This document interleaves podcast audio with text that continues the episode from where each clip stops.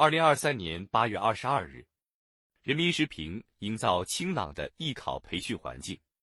严一桥，又一年高考尘埃落定，几大艺术院校新生名单出炉，吸引众多考生和家长关注。随着经济社会发展，更多青年学子投身艺术之路，部分高校也在不断增设艺术专业，让艺考热度居高不下。然而，随着学员数量猛增，学费水涨船高，一些缺乏资质的培训机构混入市场，产生了一些亟待整治的失范行为。不久前，教育部、国家发展改革委、公安部、市场监管总局联合印发。关于在深化非学科类校外培训治理中加强艺考培训规范管理的通知（以下简称通知），要求进一步加强艺考培训规范管理，满足学生多样化学习需求。近年来，我国对艺考实施了一系列改革，文化课占比逐年提升，专业考试难度也有所增加。这不止对考生形成了新的挑战。也对艺考培训质量提出了新的要求，进一步规范艺考培训行为，提升从业人员专业素质，才能更好地满足学生需求，选拔出更多优秀的艺术人才。营造清朗的艺考培训环境，首先要把好准入关。艺考培训市场出现的一些不规范现象，与资质管理不严有关，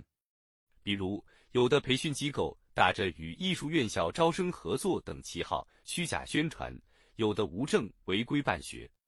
这侵害了学生权益，损害了艺考培训的声誉，也影响着社会对于教育公平的信心。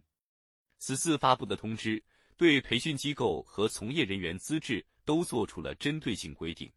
如要求培训机构证照齐全，落实从业人员准入查询制度。对机构从业人员信息进行公示，并录入全国监管平台等等，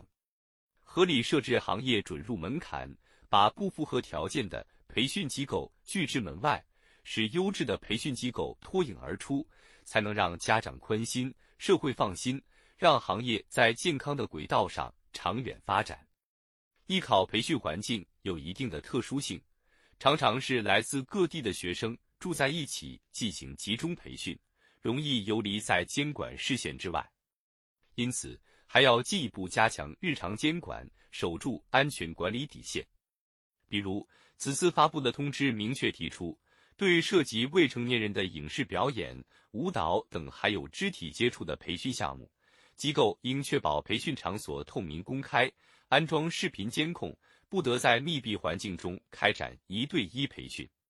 督促培训机构建立安全管理制度。落实落细相关规定，才能更好地保障未成年学生培训期间的人身安全和财产安全。当前，我国高中艺术教育资源不足，很多学生的艺考准备依赖培训机构。在规范艺考培训的同时，应做好校内外衔接。一方面，要约定各方责任，严格落实培训机构主体责任和家长监护责任。并建立信息沟通机制，学校则要为离校的艺考学生做好文化课教学衔接。另一方面，要立足校内，加大投入，积极提升校内艺术教育教学质量，合理引入校外艺术教育资源，对有艺术升学需求的生源进行合理规划和培养。艺考关系万千考生和家庭的切身利益，更事关教育公平。随着艺考培训市场的扩容，不断加强规范管理是保护孩子们艺术之梦的必要之举。